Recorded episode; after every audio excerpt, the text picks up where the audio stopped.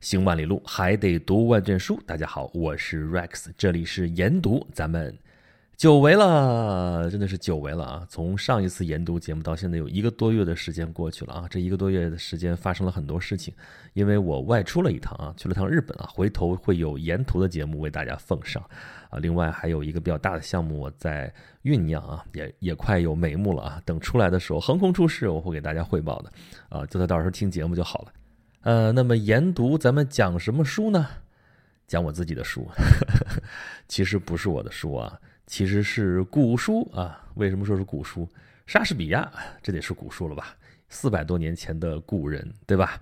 莎士比亚的内容我可真的没少讲啊。我在某平台上有一个专门的讲莎士比亚的专辑啊，付费专辑，那个讲了一百期，讲的满满当当的啊。但那是付费专辑啊。我的免费节目里边有那么一两期讲到过莎士比亚啊，讲过他的一些事情，但是没有集中的讲过他的作品，所以现在机会来了啊！在过去一年的时间当中，我是跟湖南的岳麓书社合作啊，出版了一套莎士比亚戏剧音频讲解版，这一套呢是六本啊。不是所有的莎士比亚的戏剧全都讲过了，因为莎士比亚有些戏确实也不是特别的精彩。那么最有名的这六部戏啊，包括四大悲剧啊，《哈姆莱特》《奥瑟罗》《李尔王》《麦克白》，再加上啊大家都很喜欢《罗密欧与朱丽叶》，还有一部喜剧《威尼斯商人》啊，这六部戏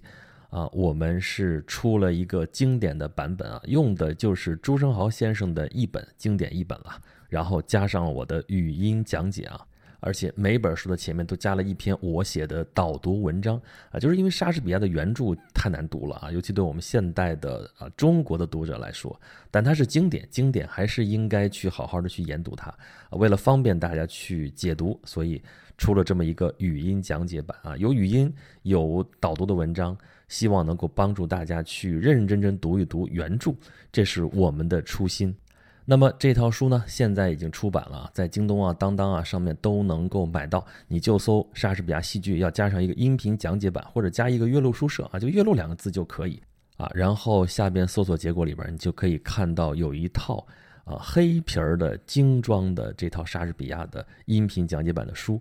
啊，这个封面设计非常的卡通，非常的卡哇伊，反正我是很喜欢啊。这个设计的时候我也参与了意见，这每一幅这个画画出来都是跟书里面的人物跟里边的故事是有关联的。所以大家如果啊确实对莎士比亚感兴趣的话啊，欢迎大家去购买这套呃莎士比亚戏剧音频讲解版这六个剧本啊，这里边。每一本书里面有我的七段音频啊，就是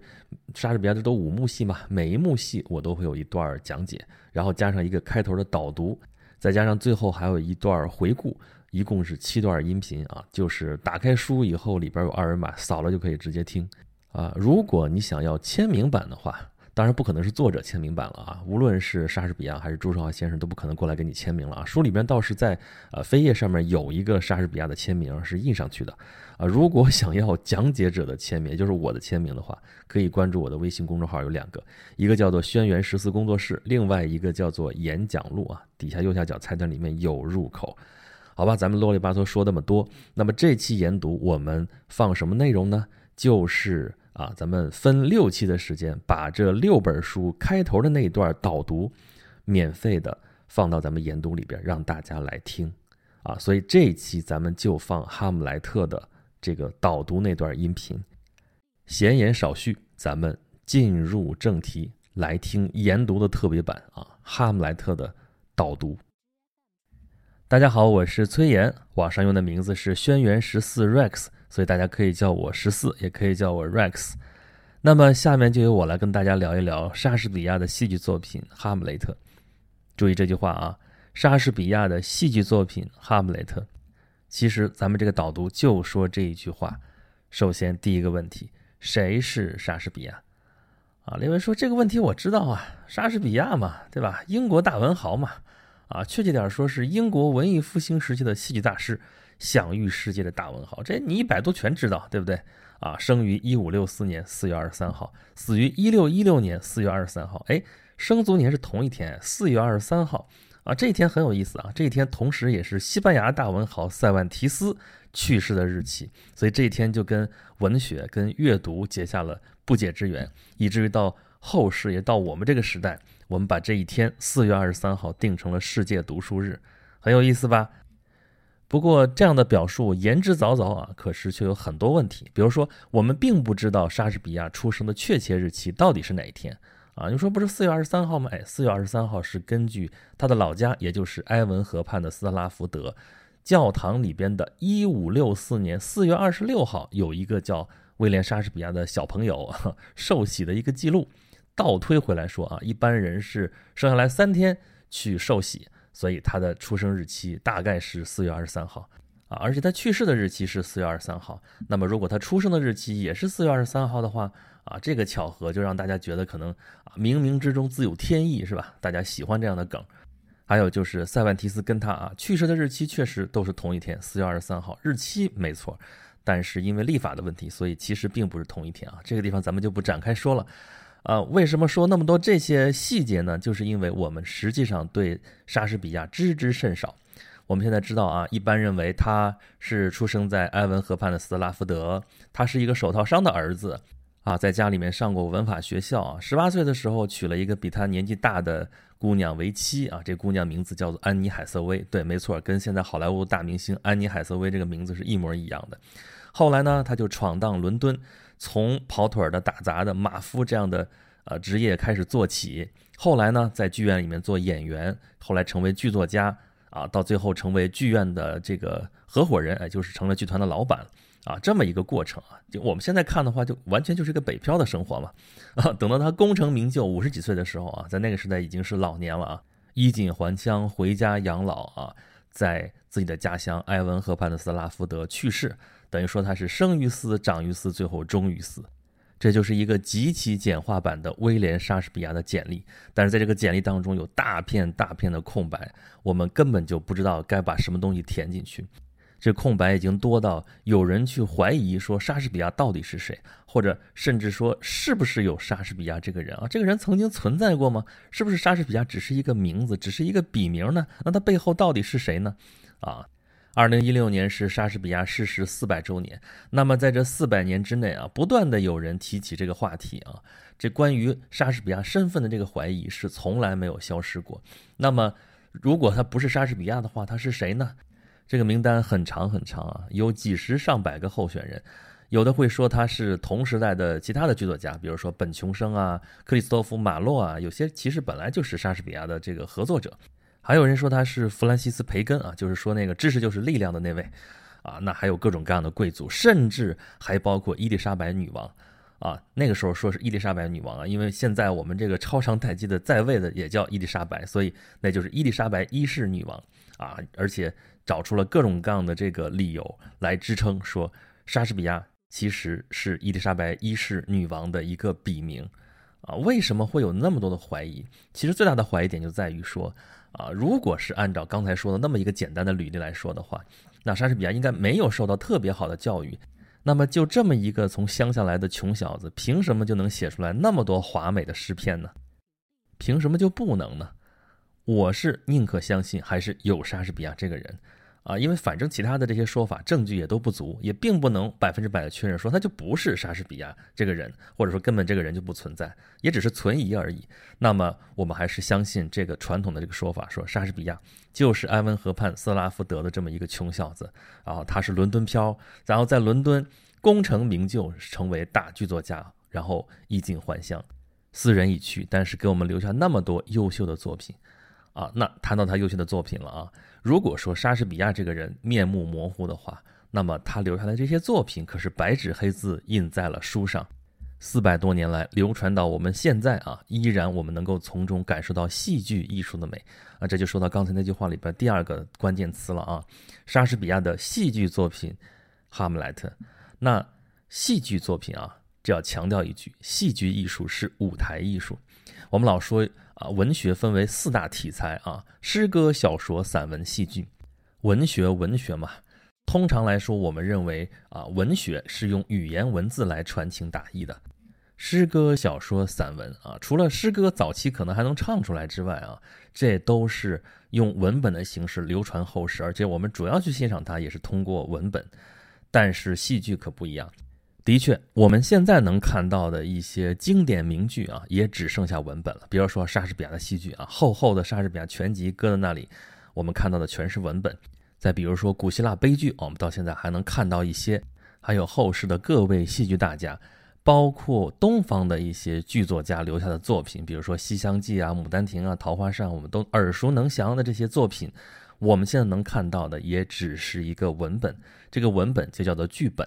剧本，剧本是一剧之本，但是它毕竟不能代表全部的戏剧艺术。为什么？因为戏剧艺术是舞台艺术。是要在舞台上面呈现出来了之后，才算是戏剧艺术，而戏剧文本或者说剧本，只能说是戏剧艺术的一个侧面。这不能不说是一个遗憾啊，因为人类有影像记录的历史才不过一百多年的时间啊，从照相术发明到现在也不到二百年，在这之前的千百年啊，漫长的人类文明史当中，人类并没有合适的能够记录下历史瞬间的一些手段，没有照相术，没有电影。那么，戏剧艺术作为一种现场艺术来说，就难以留下除了文字之外的一些记录啊，可能会有些实物，但是我们只能靠想象说啊，当时演出的时候是什么样的场景。何况影像记录下来的还并不是现场的东西，对吧？我们现在看电影的话，说有身临其境的感觉，但是你并不是身临其境，对吧？所以你看到这个现场的艺术总是会有缺憾啊。现在的舞台艺术照样是建议大家，如果能去现场的话，就去现场。那么。四五百年之前的莎士比亚时代的戏，我们怎么去现场看呢？哎，你别说，还真有这样的机会。你现在啊，如果去伦敦，在泰晤士河南岸有一个莎士比亚的环球剧院，那就叫这个名字啊，莎士比亚的环球剧院。这是一个复原了的莎士比亚时代的一个剧院啊。如果用我们现在的话来说，实际上就是一个仿古建筑了。那时候的剧院啊，用木头搭起来。啊，抹上灰泥，顶上铺的是茅草，围一圈，然后中间是个露天的场子，有舞台伸出来。这露天的场子里面呢，就是人可以在这买站票，在这里面站着看完全场。而周围这一圈呢，那实际上是雅座。就这么一个剧院啊，你现在可以看到实物是，咱说了是个仿古建筑，但这个仿古建筑啊，跟咱们现在这个景区里边那仿古建筑不一样，咱这边经常见了之后就是一个摆设，但那个仿古建筑啊，仿古的这个莎士比亚时代的那个剧场，里面常年都有戏在演啊，多数都是莎士比亚的剧作啊，还会有一些他同时代的其他的一些剧作家，比如说本琼生啊，刚才说克里斯托弗马洛之类的啊剧作家的作品。啊，但是主要以上演莎剧为主。这样的话呢，你到那地方去参观啊，既能参观了说啊莎士比亚时代那个剧院长什么样子，而且你实际还能在里面看戏，这就是一个身临其境的一个感觉。啊，我是在若干年前有这么一次机会到伦敦去这个莎士比亚的环球剧院，去花五英镑啊买了一张站票啊，一定要买一张站票啊，站在这个剧场里边看一场莎士比亚的戏剧。啊，当时我看的戏可不是这个《哈姆雷特》啊，是《特洛伊罗斯与科瑞西达》，是莎士比亚的另外一部戏，讲特洛伊战争的故事的，那才叫身临其境啊！在里面你就会发现，这个莎士比亚时代的剧院啊，跟我们现在熟悉的这个大剧场很不一样啊。这实验性的小剧场咱不去管它啊，大剧场就是所谓的镜框式舞台啊，演员演出就在一个像镜框一样的这个舞台区域里边，然后观众在外面看里边发生的故事。但是莎士比亚的那个戏可是不一样。啊，那舞台呢？刚才说在剧院里边是伸出来的，就被这个观众给包围了。这观众就是买了像我这样的花了五块钱买了站票的这些观众啊，他们离这个舞台上的演员距离很近啊，而且啊，咱们说了，莎士比亚这个剧场是露天的，那为什么露天呢？啊，因为当时啊，四五百年前。照明设备可不像现在这么发达，我们现在有电灯啊，各种各样的灯，可以在晚上就把这个剧场里面照得灯火通明。但那个时候不行，所以一般演出都是在白天。啊，伦敦市民多数都住在泰晤士河的北岸啊，不管是过桥还是摆渡啊，反正渡过了泰晤士河，来到南岸的各个剧院啊，花一便士进来一个站票啊，在这里边看一场演出。啊，看演出的时候随便买点牡蛎啊，什么这种小吃啊，就跟我们现在嗑瓜子儿一样。看舞台上的悲欢离合，听这些演员在这儿插科打诨啊，这就是他们的休闲方式。说到这儿，大家听明白了没有啊？这是一种俗人的艺术啊，也就是说，莎士比亚的戏剧是演给伦敦市民看的。这个市民可是涵盖了各个阶层啊，你没钱了就买个站票，在那个池子里面啊，然后有钱人就在后面包一个包间儿，也没贵多少，然后在旁边看的都是同样一部戏。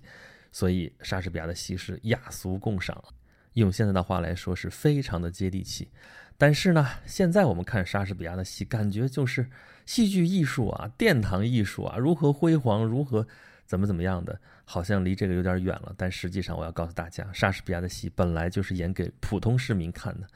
啊，我们现在看莎士比亚的戏，如果看英文的话，很多看不懂了。莎士比亚用的那英文啊，现在专有名词就叫莎士比亚英语。实际上，它属于现代英语的早期啊，很多这个单词、很多用法跟现代英语有些不一样。所以你现在学英语，然后你去看的话，有些你可能会看不懂，但在当时，那就是当时老百姓的语言啊。啊，他如果把这戏演得特别的阳春白雪，啊，那怎么可能让这么多下里巴人的这些观众都能够喜闻乐见呢？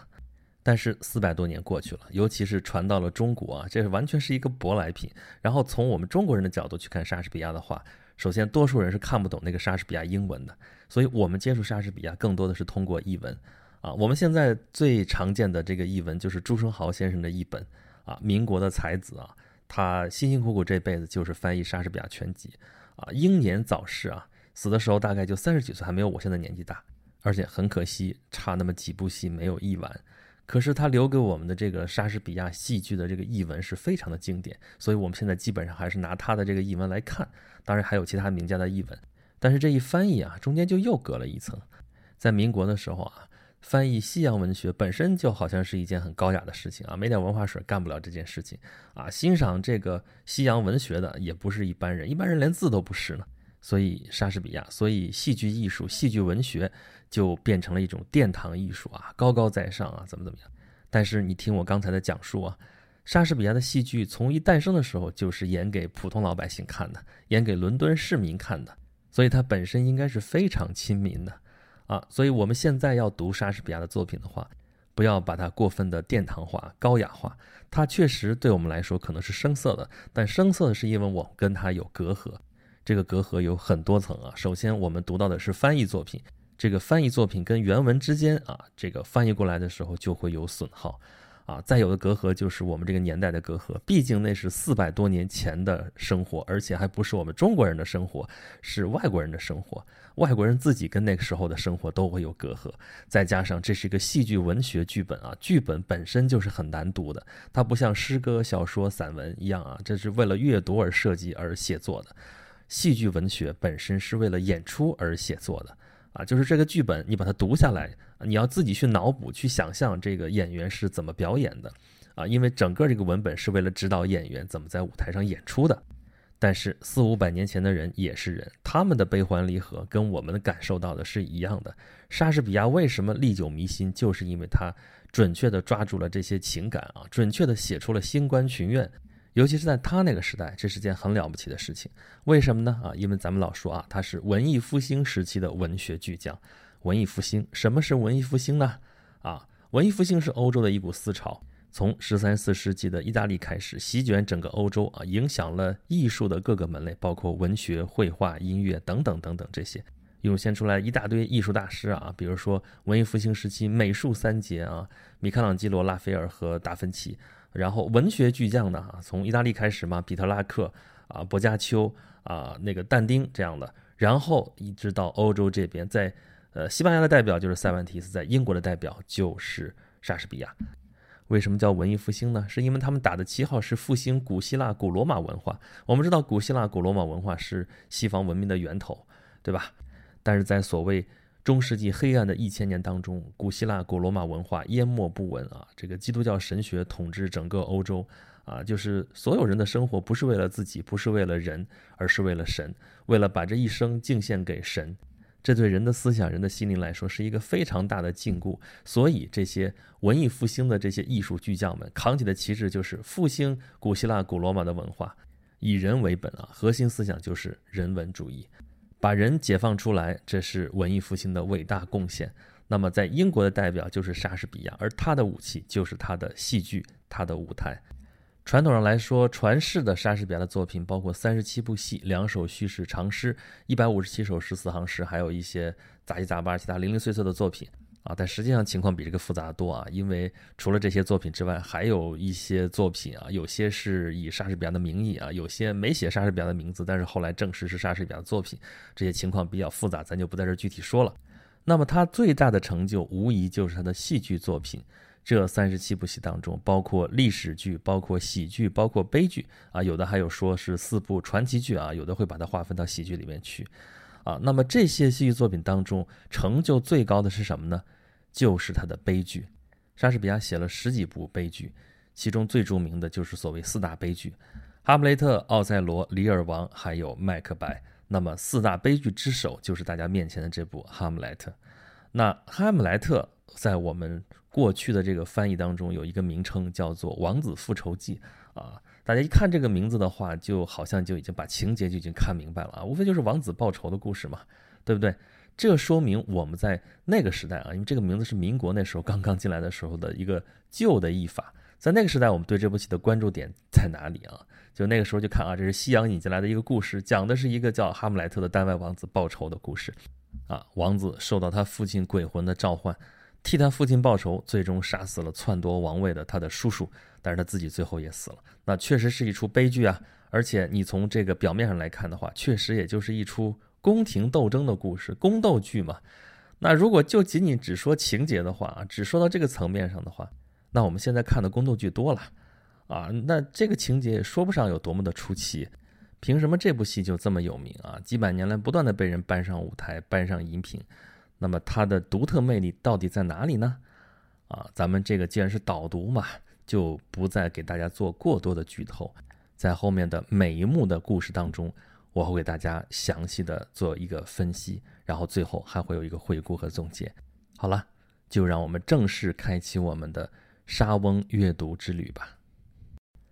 好了，以上就是在我最近出版的莎士比亚戏剧音频讲解版中《哈姆莱特》这本书的。第一段导读的音频，